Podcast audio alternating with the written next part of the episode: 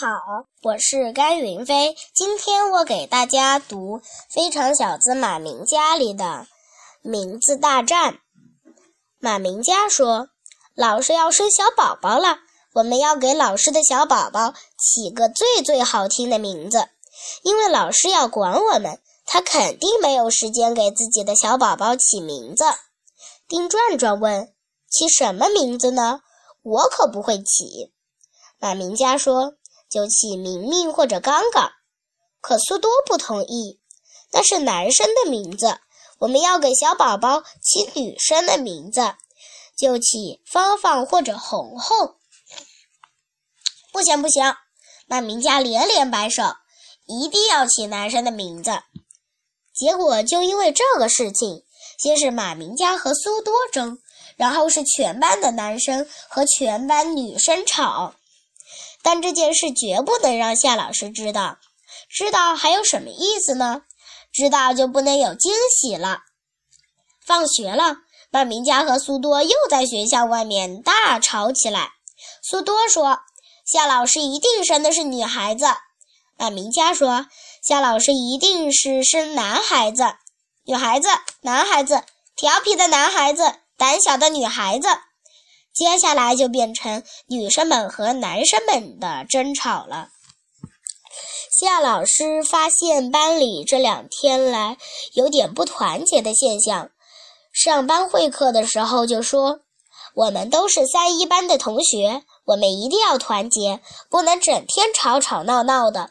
特别是男生要让着点女生，不能总欺负女生。”越来越胖的夏老师坐在讲台旁边说。苏多听了，得意地看了看扭过头来看的马明佳，马明佳真是气死了。夏老师又在包庇女生了。可他又一想，自己生气不要紧，要紧的是夏老师不能生气，这是妈妈说过的，还说马明马明佳一定要记牢。看来不能再跟女生们争吵下去了。要是再争吵下去，夏老师一定会生气的。生气了一定会生病，生病了一定要打针吃药的。那他肚子里的小宝宝一定会疼的，一一定要哭的。晚上，马明佳决定主动跟苏多打电话和好。苏多，这样好吗？我们起一个男生的名字，你们起一个女生的名字，然后一起给夏老师，让夏老师自己选。好的，苏多一口答应了。然后他们你一个我一个，就在电话里一下起了好多好多名字：兰兰、冰冰、文文、壮壮、米米、汉汉。可不知道为什么，他们越起越不满意。第二天，马明佳一早就往学校赶。妈妈说：“早着呢，别急。”可马明佳还是急急忙忙地走了。学校的大门还没有开，马明佳倒不是急着想进去，而是东张西望地看苏多有没有来。哎呀，没来！马明佳真是急死了。他想了想，干脆到苏多家去找苏多去，反正不太远。马明家七拐八拐找到了苏多家里，可苏多的外婆说苏多已经走了。唉，马明家只好再回头往学校赶。可他赶到学校时，大门早已开了又关了，学校里静悄悄的，同学们已经在上课了。这可怎么办？马明家急坏了。因为今天第一节课正好是夏老师的语文课，该怎么向夏老师解释呢？而更重要的是，他昨天晚上想出来了一个很棒很棒的男生的名字，现在怎么告诉苏多呢？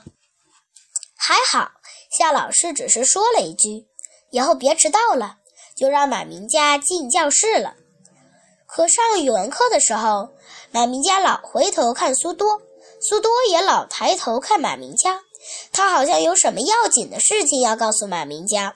马明家着急了，就偷偷写个纸条往后面的苏多那儿扔。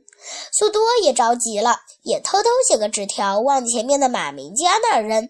结果两张纸条都被同学捡到，交给了老师。老师打开一看，上面写着三个字：“蝴蝶结。”另外一张上面也是三个字：“金箍棒。”下课的时候。夏老师把苏多和马明佳都喊到办公室里，说：“你们两个都是好学生，上课的时候怎么也开始传起纸条来了？看得出老师很生气的。”妈妈说过，不能让夏老师生气。夏老师，你别生气，我们我们只是想给你一个惊喜。马明佳连忙说：“惊喜？什么惊喜？”夏老师的表情看上去真的不那么生气了。于是马明佳和苏多就把这些天男生和女生们为什么吵架的事情通通告诉了夏老师。夏老师听完真的不生气了，还笑了起来，说：“你们真是太可爱了。”好，夏老师现在决定，要是生的是男孩，小名就叫金箍棒；要是生女孩，小名就叫蝴蝶结。不过从现在起，你们一定要安心上课了。要是这次期中考试你们考得不好，夏老师的孩子就不用这两个小名了。后来期中考试，苏多考全班第一，马明佳考全班第二，夏老师很满意。